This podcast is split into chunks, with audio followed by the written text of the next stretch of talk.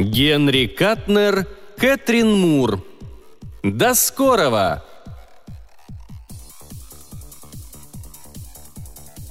Старый Йенси, пожалуй, самый подлый человечишка во всем мире. Свет не видел более наглого, закоренелого, тупого, отпетого гнусного негодяя. То, что с ним случилось, напомнило мне фразу, услышанную однажды от другого малого. Много воды с тех пор утекло. Я уж забыл, как звали того малого. Кажется, Людовик, а может и Тамерлан. Но он как-то сказал, что, мол, хорошо бы у всего мира была только одна голова. Тогда ее легко было бы снести с плеч. Беда Йенси в том, что он дошел до ручки. Считает, что весь мир ополчился против него. И разрази меня гром, если он не прав. С этим Йенси настали хлопотные времена даже для нас, Хогбинов. Йенси-то типичный мерзавец. Вообще вся семейка Тарбалов не сахар. Но Йенси даже родню довел до белого коленя. Он живет в однокомнатной хибарке на задворках у Тарбалов и никого к себе не подпускает, разве только позволит всунуть продукты в полукруглую дырку, выпиленную в двери. Лет десять назад делали новые межевания, что ли, и вышло так, что из-за какой-то юридической заковыки Йенси должен был заново подтвердить свои права на землю. Для этого ему надо было прожить на своем участке с год. Примерно в те же дни он поругался с женой, выехал за пределы участка и сказал, что, дескать, пусть земля достается государству, пропади все пропадом. Зато он проучит всю семью. Он знал, что жена пропускает иногда рюмочку-другую на деньги, вырученные от продажи репы, и трясется, как бы государство не отняло землицу. Оказалось, что земля вообще никому не нужна – она вся в буграх и завалена камнями, но жена Йенси страшно переживала и упрашивала мужа вернуться, а ему характер не позволял. В хибарке Йенси Тарбал обходился без элементарных удобств, но он ведь тупица и к тому же пакостник. В скорости миссис Тарбал померла, она кидалась камнями в хибарку из-за бугра, а один камень ударил в бугор и рикошетом попал ей в голову – Остались восемь тарбалов, сыновей да сам Йенси. Но и тогда Йенси с места не сдвинулся.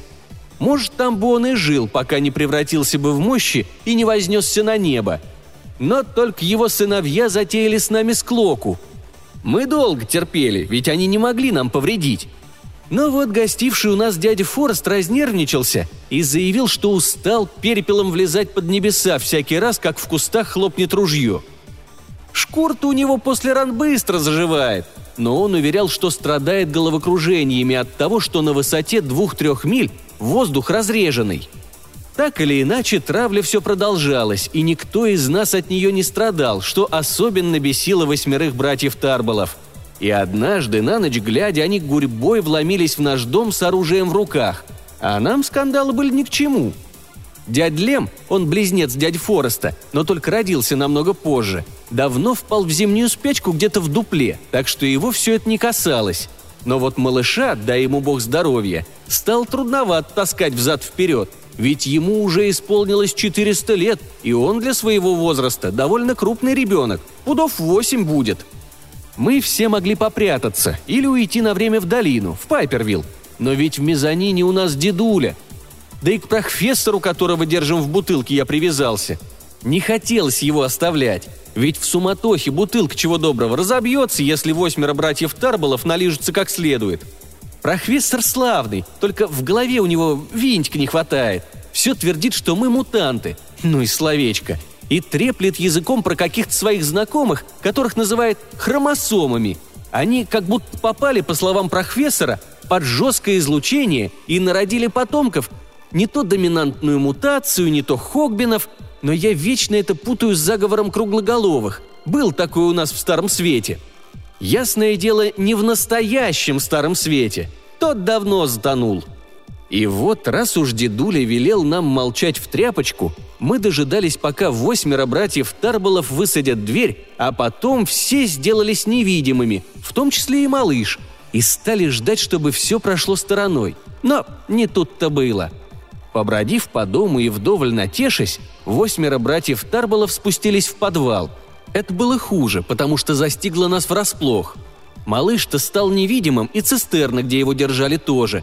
Но ведь цистерна не может тягаться с нами проворством. Один из восьмерки Тарбалов со всего размаху налетел на цистерну и как следует расшиб голень. Ну и ругался же он. Нехорошо, когда ребенок слышит такие слова, но в ругане наш дедуля кому угодно даст сто очков вперед. Так что я-то ничему новому не научился. Он, значит, ругался, на чем свет стоит, прыгал на одной ноге и вдруг ни с того ни с сего дробовик выстрелил. Там, верно, курок на волоске держался – Выстрел разбудил малыша. Тот перепугался и завопил. Такого вопля я еще не слыхал, а ведь мне приходилось видеть, как мужчины бледнеют и начинают трястись, когда малыш орет. Наш профессор как-то сказал, что малыш издает инфразвуки. Над же!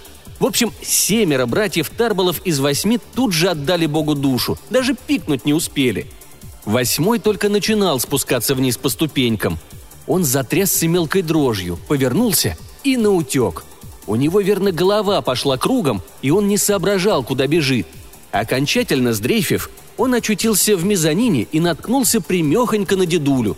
И вот ведь грех. Дедуля до того увлекся, поучая нас уму-разуму, что сам напрочь забыл стать невидимым. По-моему, один лишь взгляд, брошенный на дедулю, прикончил восьмого Тарбала.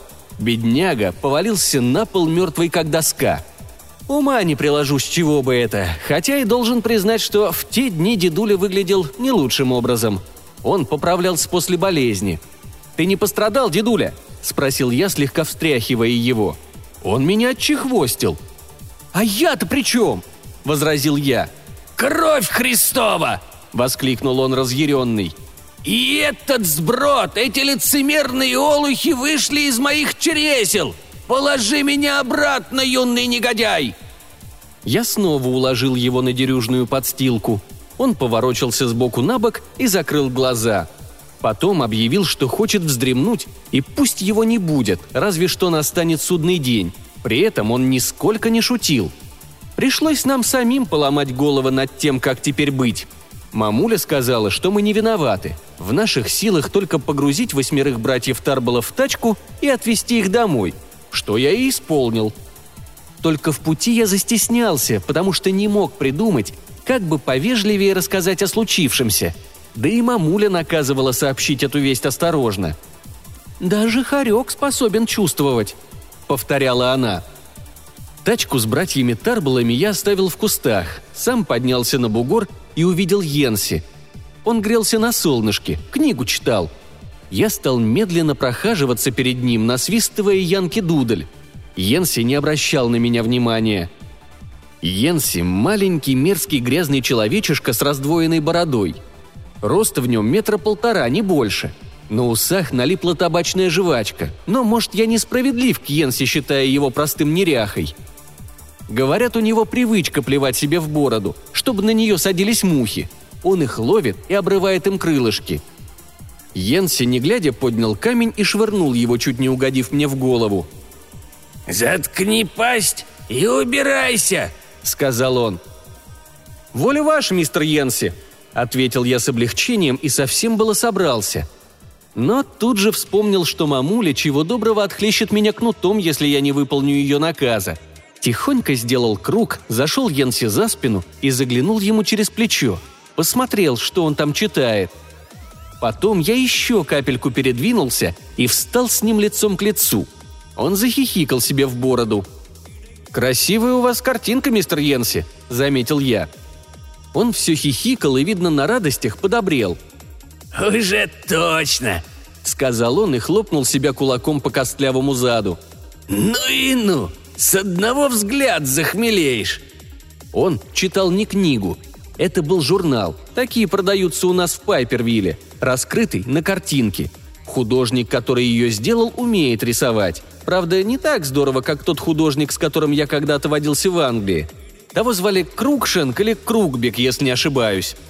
Так или иначе, у Йенси тоже была стоящая картинка. На ней были нарисованы люди. Много-много людей. Все на одно лицо и выходят из большой машины, которая, мне сразу стало ясно, ни за что не будет работать. Но все люди были одинаковые, как горошины в стручке. Еще там красное пучеглазое чудовище хватало девушку. Уж не знаю зачем. Красивая картинка. «Хорошо б такое случилось в жизни», — сказал Йенси. «Это не так уж трудно», — объяснил я. «Но вот эта штука неправильно устроена. Нужен только умывальник, да кое-какой металлический лом». «А?» «Вот эта штука», — повторил я.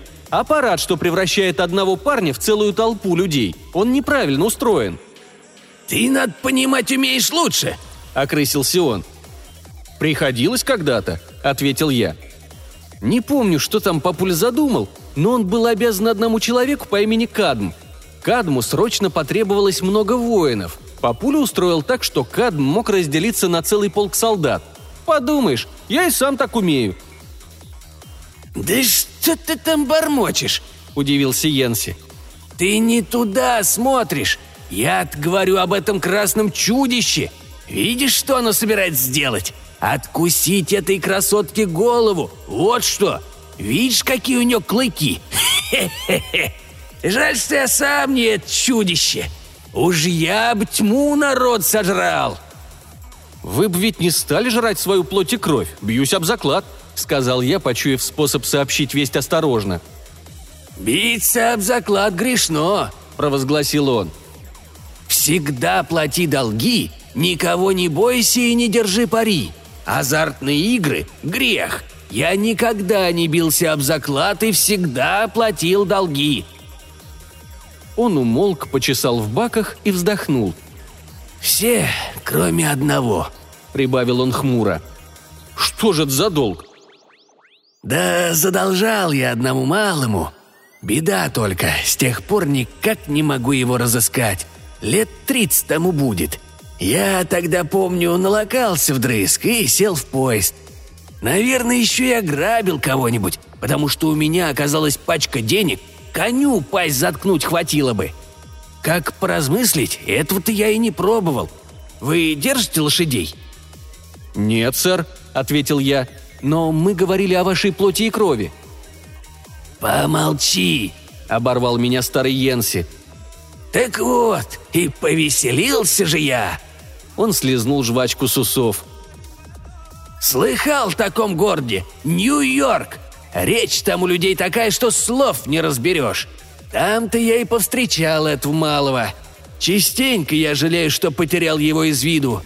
Честному человеку вроде меня противно умирать, не разделавшись с долгами». «У ваших восьмерых сыновей были долги?» – спросил я. Он покосился на меня, хлопнул себя по тощей ноге и кивнул. «Теперь понимаю», — говорит. «Ты сын Хогбинов». «Он самый, Сонг Хогбин». «Как же, слыхал про Хогбинов. Все вы колдуны, точно?» «Нет, сэр», «Уж я что знаю, то знаю. Мне вас все уж проружали. Нечистая сила, вот вы кто. Убирайся-ка отсюда по добру, по здорову. Живо!» «Я-то уже иду. Хочу только сказать, что, к сожалению, вы бы не могли сожрать свою плоть и кровь, даже если бы стали таким чудищем, как на картинке». «Интересно, кто бы мне помешал?» «Никто», — говорю. «Но все они уже в раю», Тут старый Йенси расхихикался. Наконец, переведя дух, он сказал. «Ну нет, эти ничтожества попали прямой наводкой в ад, и по делам им. Как это произошло?» «Несчастный случай», — говорю. «Семерых, если можно так выразиться, уложил малыш, а восьмого — дедуля. Мы не желали вам зла». «Да и не причинили», — опять захихикал Йенси. Мамуля шлет извинения и спрашивает, что делать с останками. Я должен отвезти тачку домой». «Увози их. Мне они не нужны. Туда им и дорога», — отмахнулся Йенси. Я сказал «ладно» и собрался в путь. Но тут он заорал, что передумал. Велел свалить трупы с тачки. Насколько я понял из его слов, разобрал я немного, потому что Йенси заглушал себя хохотом. Он намерен был попинать их ногами — я сделал, как велено, вернулся домой и все рассказал мамуле за ужином. Были бобы, треска и домашняя настойка. Еще мамуля напекла кукурузных лепешек. Ох и вкуснотища! Я откинулся на спинку стула, рассудив, что заслужил отдых. и задумался, а внутри у меня стало тепло и приятно. Я старался представить, что чувствует Боб в моем желудке. Но Боб, наверное, вовсе бесчувственный. Не прошло и получаса, как во дворе завизжала свинья, как будто ей ногой наподдали, и кто-то постучался в дверь. Это был Йенси. Не успел он войти, как выудил из штанов цветной носовой платок и давай шмыгать носом. Я посмотрел на мамулю круглыми глазами. Ума, мол, не приложу, в чем дело. Папуля с дядей Форестом пили маисовую водку и сыпали шуточками в углу. Сразу было видно, что им хорошо. Стол между ними так и трясся – ни папуля, ни дядя не притрагивались к столу, но он все равно ходил ходуном. Старался наступить то папуле, то дяде на ногу. Папуля с дядей раскачивали стол мысленно. Это у них такая игра. Решать пришлось мамуле, и она пригласила старого Йенси посидеть, отведать бобов. Он только всхлипнул. «Что-нибудь не так, сосед?» – вежливо спросила мамуля. «Еще бы!» – ответил Йенси, шмыгая носом. «Я совсем старик. «Это уж точно», — согласилась мамуля. «Может, и помоложе Сонка, но все равно. На вид вы дряхлый старик». «А?» — вытаращился на нее Йенси. «Сонка? Да Сонку от сил семнадцать, хоть он и здоровый вымахал». Мамуля смутилась. «Разве я сказала Сонг?» – быстро поправилась она. «Я имела в виду дедушку Сонка. Его тоже зовут Сонг». Дедулю зовут вовсе не Сонг, он и сам не помнит своего настоящего имени. Как его только не называли в старину. Пророком Ильей и по-всякому. Я даже не уверен, что в Атлантиде, откуда дедуля родом, вообще были в ходу имена. По-моему, там людей называли цифрами. Впрочем, неважно. Старый Йенси, значит, все шмыгал носом, стонал и охал, прикидывался, мол, мы убили восьмерых его сыновей, и теперь он один-одинешенек на свете – Правда, получасом раньше его это не трогало, я ему так и выложил. Но он заявил, что не понял тогда, о чем я это толкую, и приказал мне заткнуться. «У меня семья могла быть еще больше», — сказал он. «Было еще двое ребят, Зеп и Робби, да я их как-то пристрелил. Кос на меня посмотрели. Но все равно вы, Хогбины, не имели права убивать моих ребятишек». «Мы не нарочно», — ответила мамуля. «Просто несчастный случай вышел. Мы будем рады хоть как-нибудь возместить ваш ущерб». «На это-то я и рассчитывал», — говорит старый Йенси. «Вам уже не отвертеться после всего, что вы натворили. Даже если моих ребят убил малыш, как уверяет Сонг. А ведь он у вас враль. Тут в другом дело — я рассудил, что все вы, Хогбины, должны держать ответ. Но, пожалуй, мы будем квиты, если вы окажете мне одну услугу. Худой мир лучше доброй ссоры». «Все что угодно», — сказала мамуля, — «лишь бы это было в наших силах». «Сущая безделица», — заявляет старый Йенси. «Пусть меня на время превратят в целую толпу». «Да ты что, Медей наслушался!» Вмешался папуля, с пьяну не сообразив, что к чему. «Ты ей не верь! Это она с Пелеем злую шутку сыграла. Когда его зарубили, он так и остался мертвым. Вовсе не помолодел, как она ему сулила». «Чего?»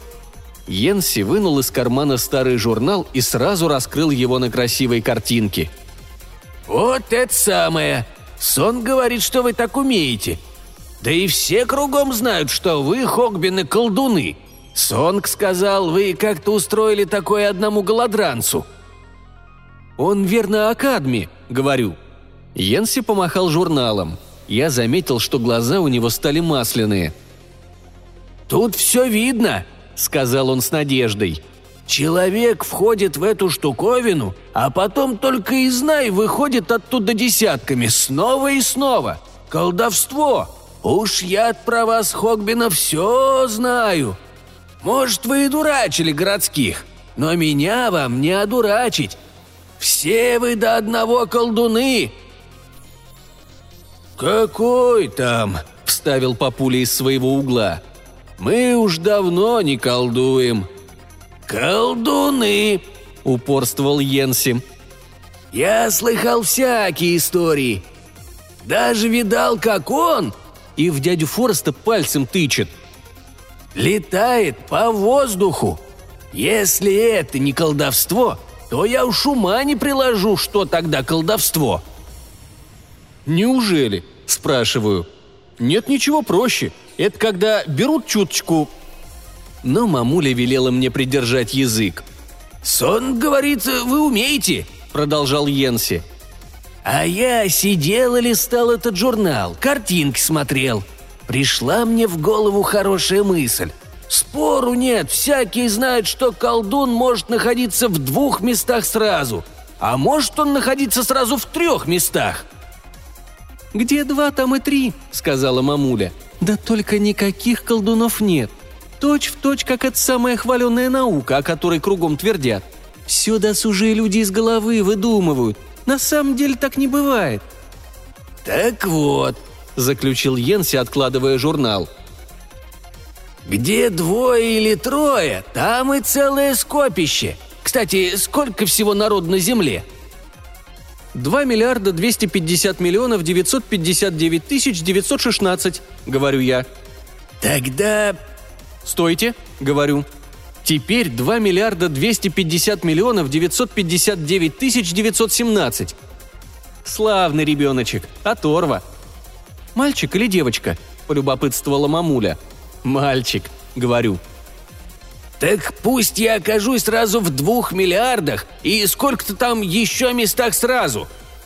Мне бы хоть на полминутки, я не жадный, да и хватит этого». «Хватит на что?» – поинтересовалась мамуля. Йенси хитренько посмотрел на меня из-под лобья. «Есть у меня забота», – ответил он. «Хочу разыскать того малого. Только вот беда, не знаю, можно ли его теперь найти. Времени уж прошло порядком, но мне это позарез нужно. Мне земля пухом не будет, если я не рассчитаюсь со всеми долгами.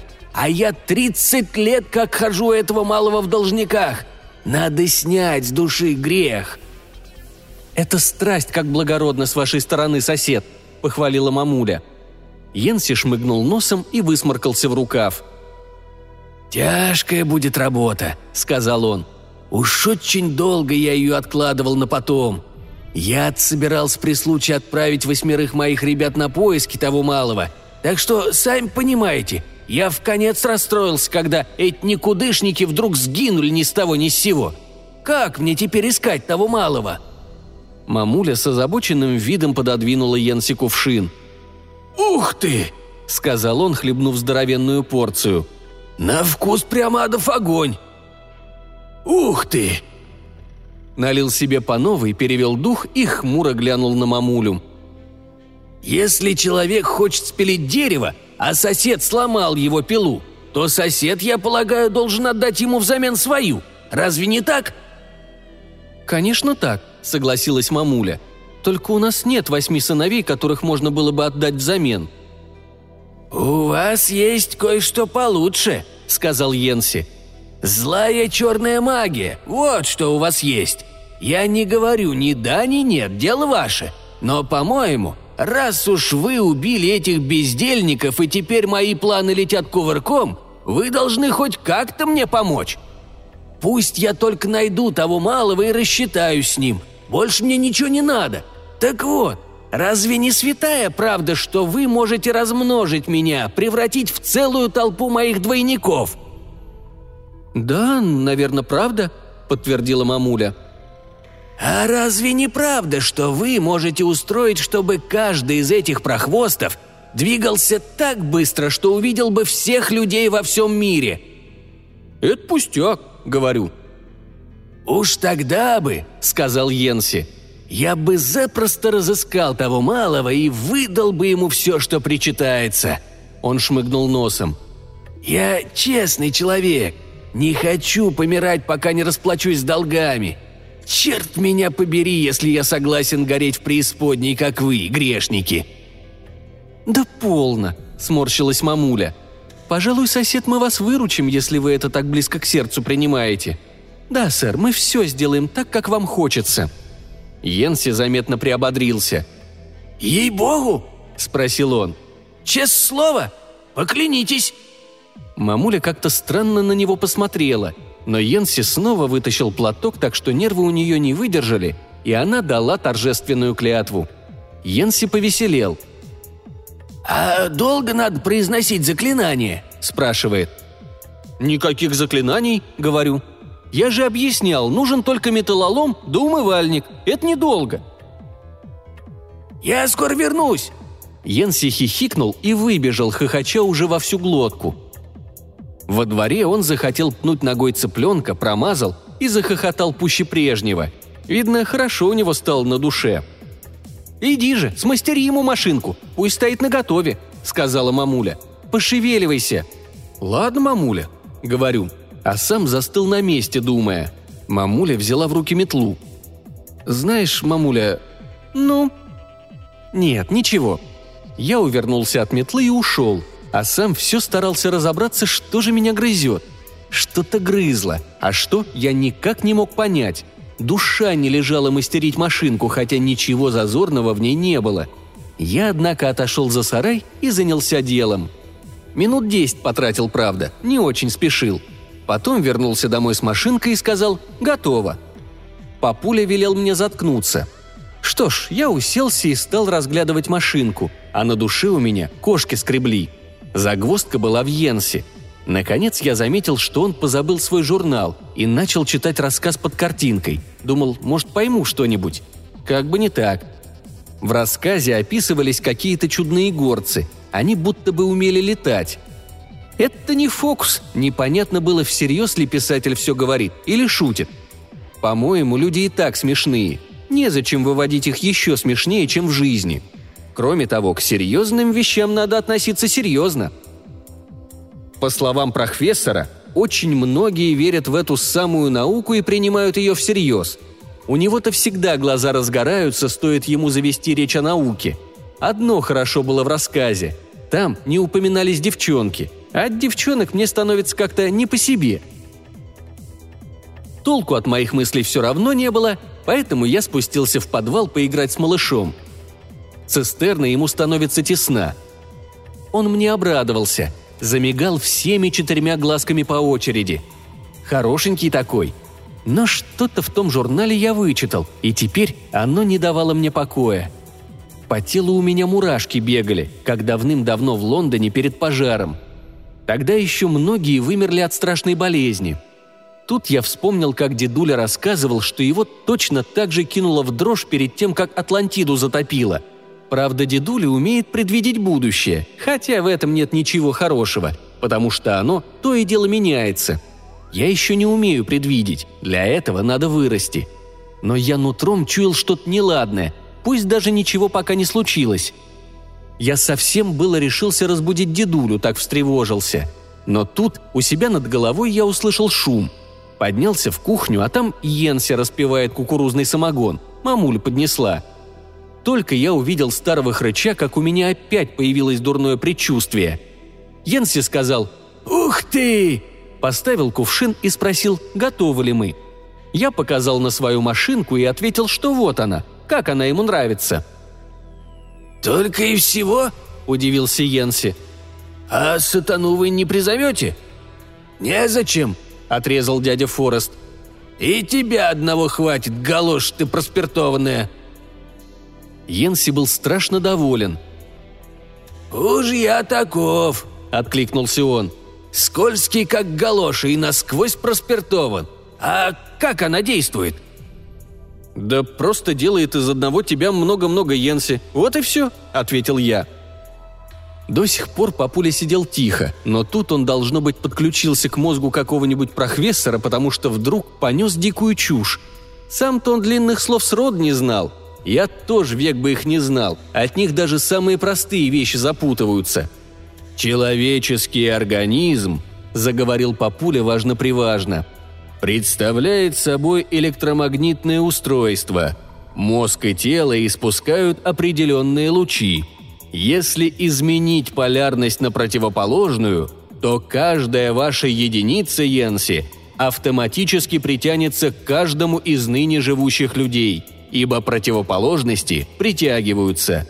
Но прежде вы войдете в аппарат Сонка и вас раздробят.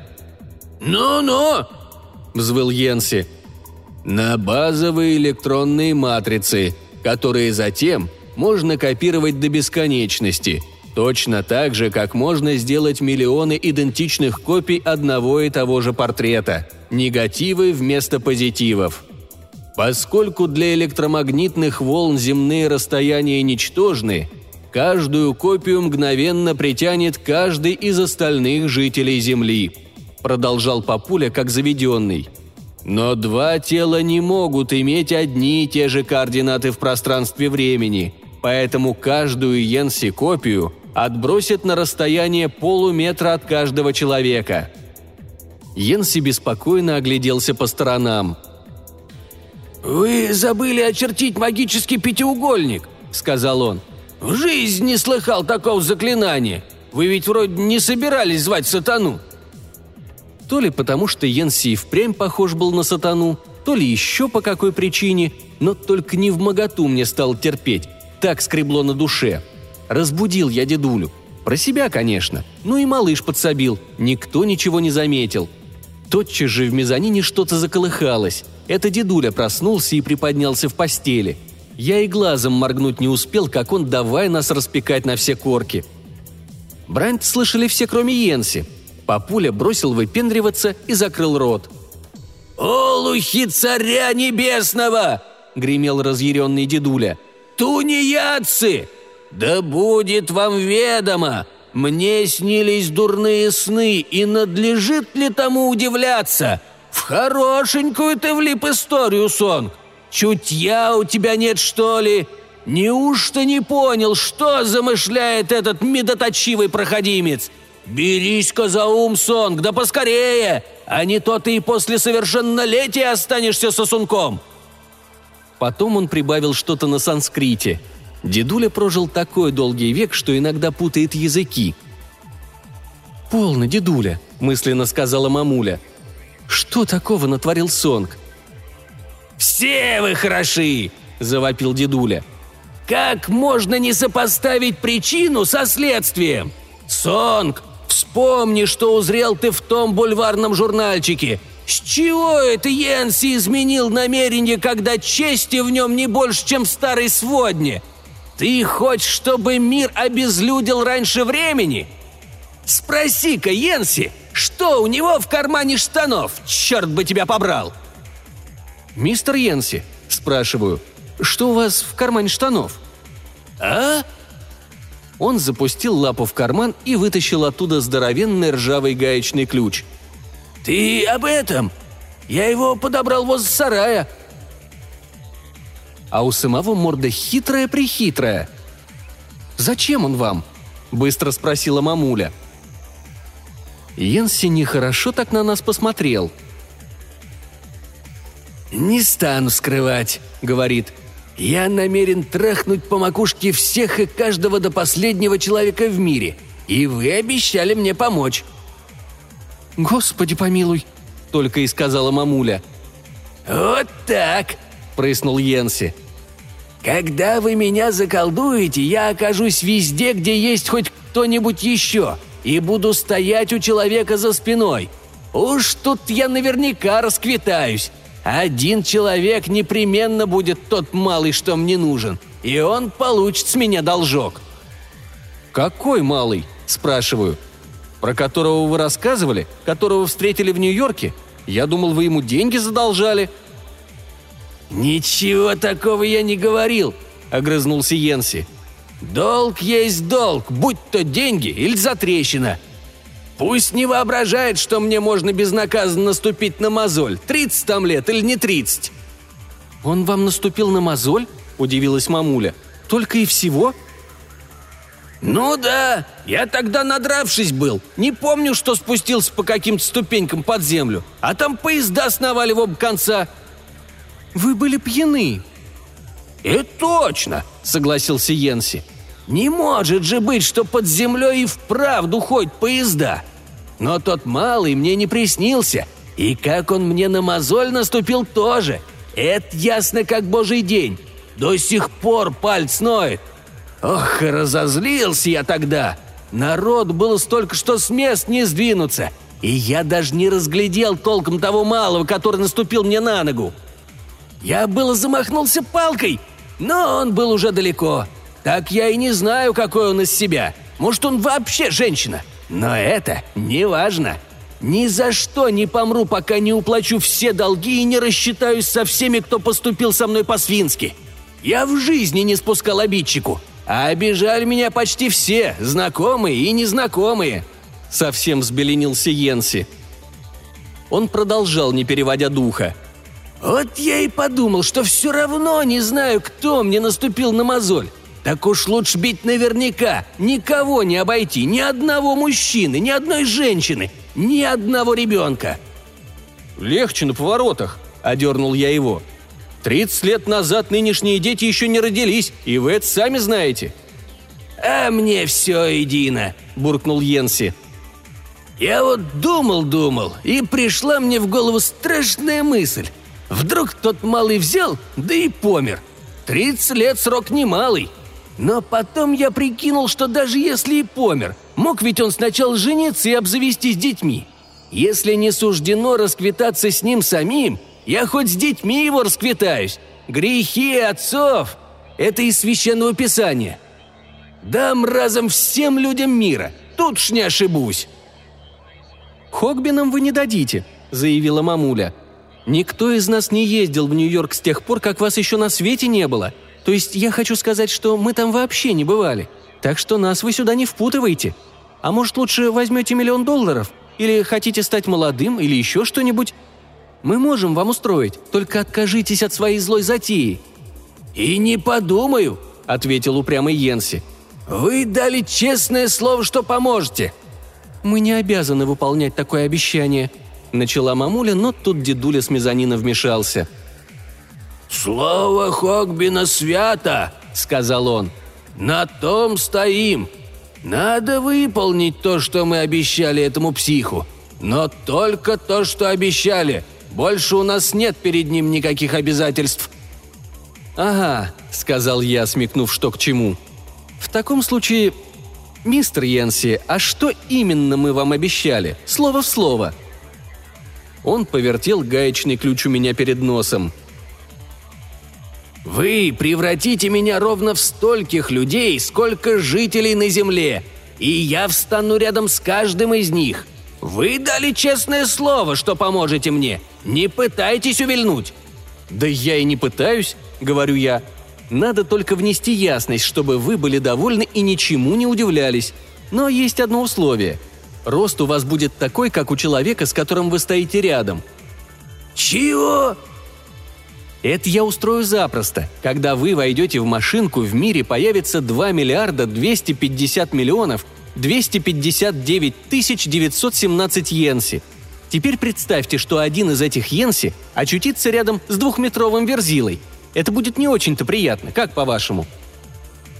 «Тогда пусть я буду трехметровый», — говорит Йенси. «Нет ж, какого роста тот, кого навещает Йенси, такого роста будет и сам Йенси», если вы навестили малыша ростом с полметра, у вас тоже будет только полметра. Надо по справедливости. Соглашайтесь, иначе все отменяется. И еще одно. Сила у вас будет такая же, как у вашего противника. Он, видно, понял, что я не шучу. Прикинул на руку гаечный ключ. «Как я вернусь?» – спрашивает. «Это уж наша забота», – говорю. «Даю вам пять секунд. Хватит, чтобы опустить гаечный ключ, правда?» «Маловато». «Если вы задержитесь, кто-нибудь успеет дать вам сдачи». «И верно». Сквозь корку грязи стало заметно, что Йенси побледнел. «Пяти секунд с лихвой хватит». «Значит, если мы это сделаем, вы будете довольны. Жаловаться не прибежите?» Он помахал гаечным ключом и засмеялся. «Ничего лучшего не надо», — говорит. Ох, размажу я им голову! «Ну, становитесь сюда», — скомандовал я и показал, куда именно. «Хотя, погодите, лучше я сам сперва попробую, выясню, все ли в исправности». Мамуля хотела было возразить, но тут ни с того ни с сего в мезонине дедуля зашелся хохотом. Наверное, опять заглянул в будущее. Я взял полено из ящика, что стояло у плиты, и подмигнул Йенси. «Приготовьтесь», — сказал я. «Как только вернусь, вы в ту же минуту сюда войдете».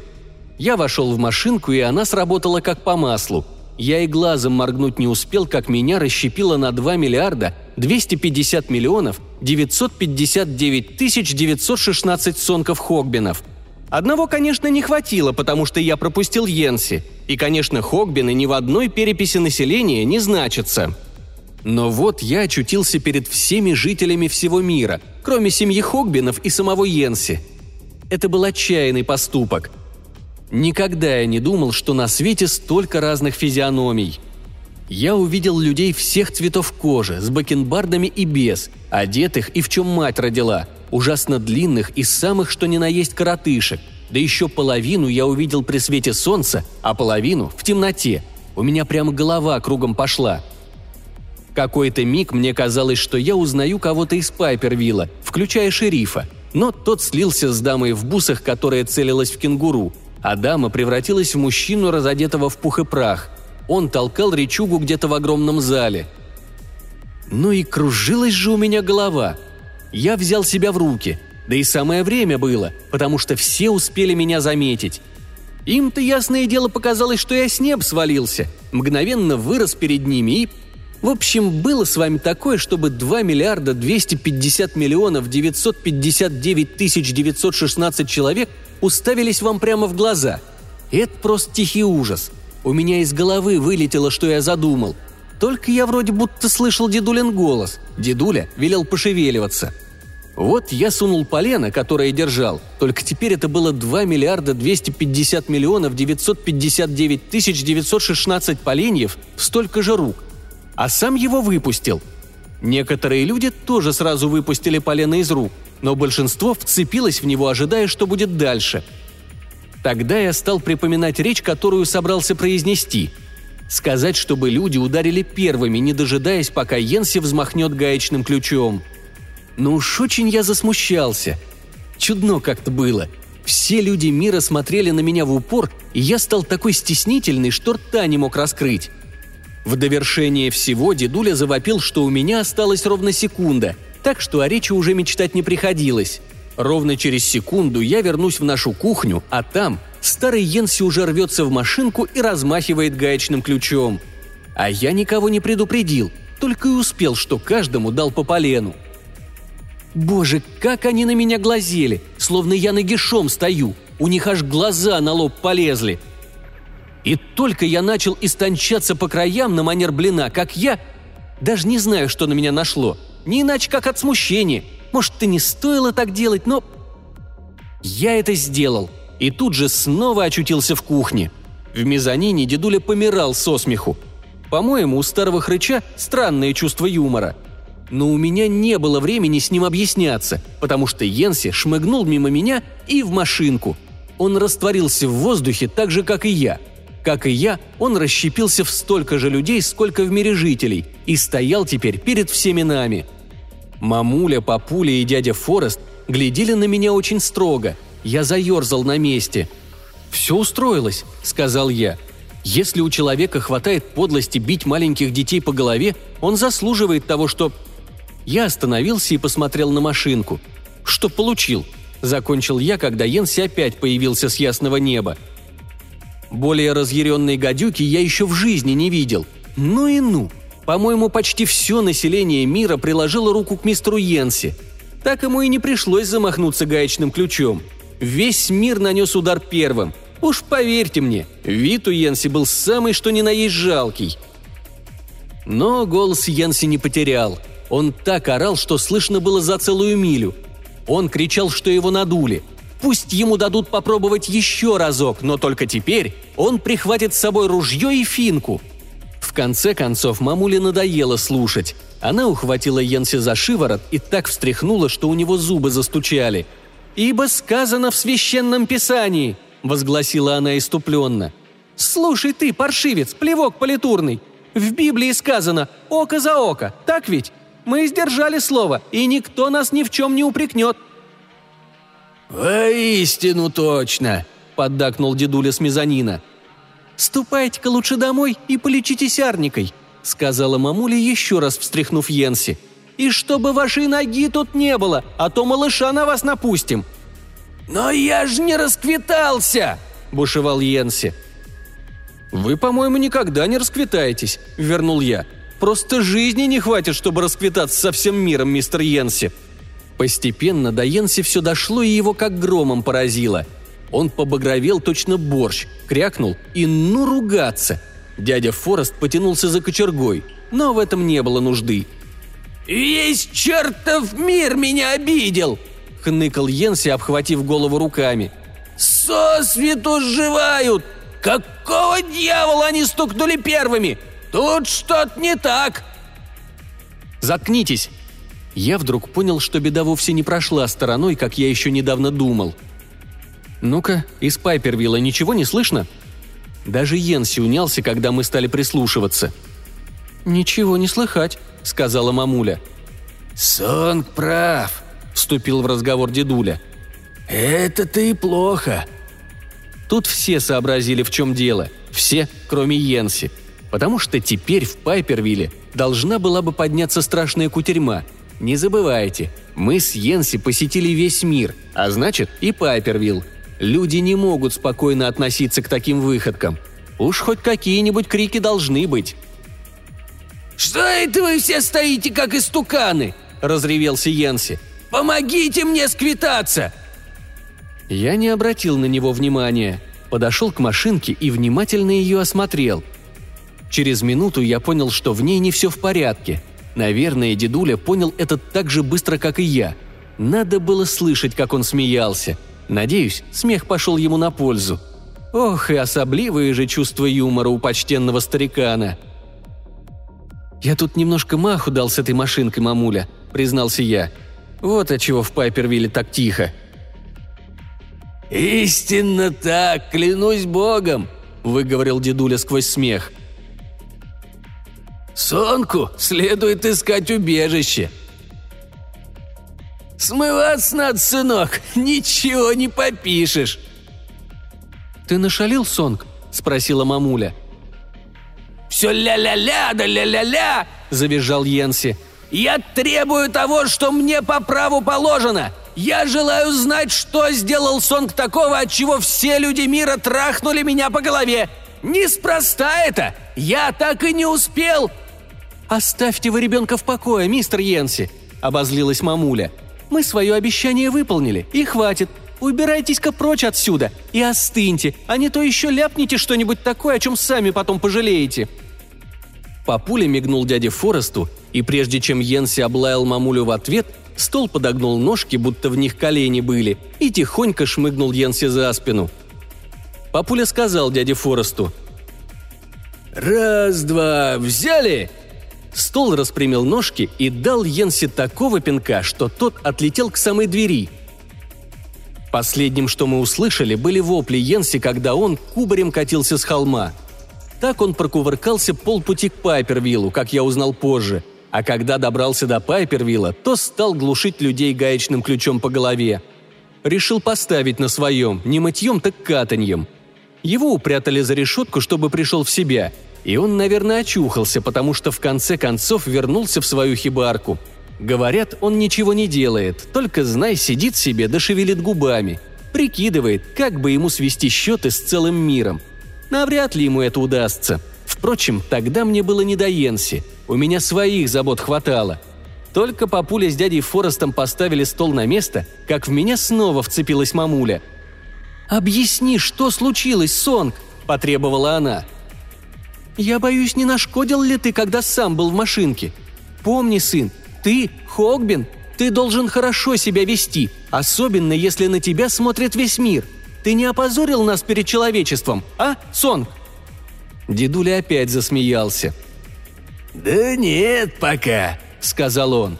Теперь я услышал, как внизу в подвале у малыша в горле булькнуло, и понял, что он тоже в курсе. Просто удивительно. Никогда не знаешь, что еще ждать от малыша.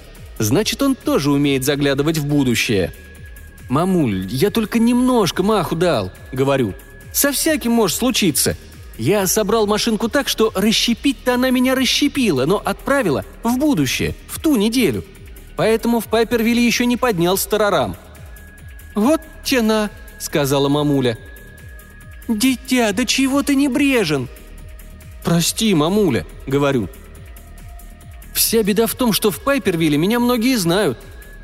Я уж лучше дам дёру в лес, отыщу себе дупло побольше. На той неделе оно мне пригодится». «Сонг», — сказала мамуля, — «ты ведь набедокурил. Рано или поздно я сама все узнаю, так что лучше признавайся сейчас». «А, думаю, была не была, ведь она права. Вот я и выложил ей всю правду, да и вам могу. Так или иначе, вы на той неделе узнаете. Это просто доказывает, что от всего не убережешься. Ровно через неделю весь мир здорово удивится, когда я свалюсь как будто с неба, вручу всем по полену, а потом отступлю на шаг и плюну прямо в глаз. По-моему, 2 миллиарда 250 миллионов 959 тысяч 916 – это все население Земли. Все население, по моим подсчетам, на той неделе. До скорого!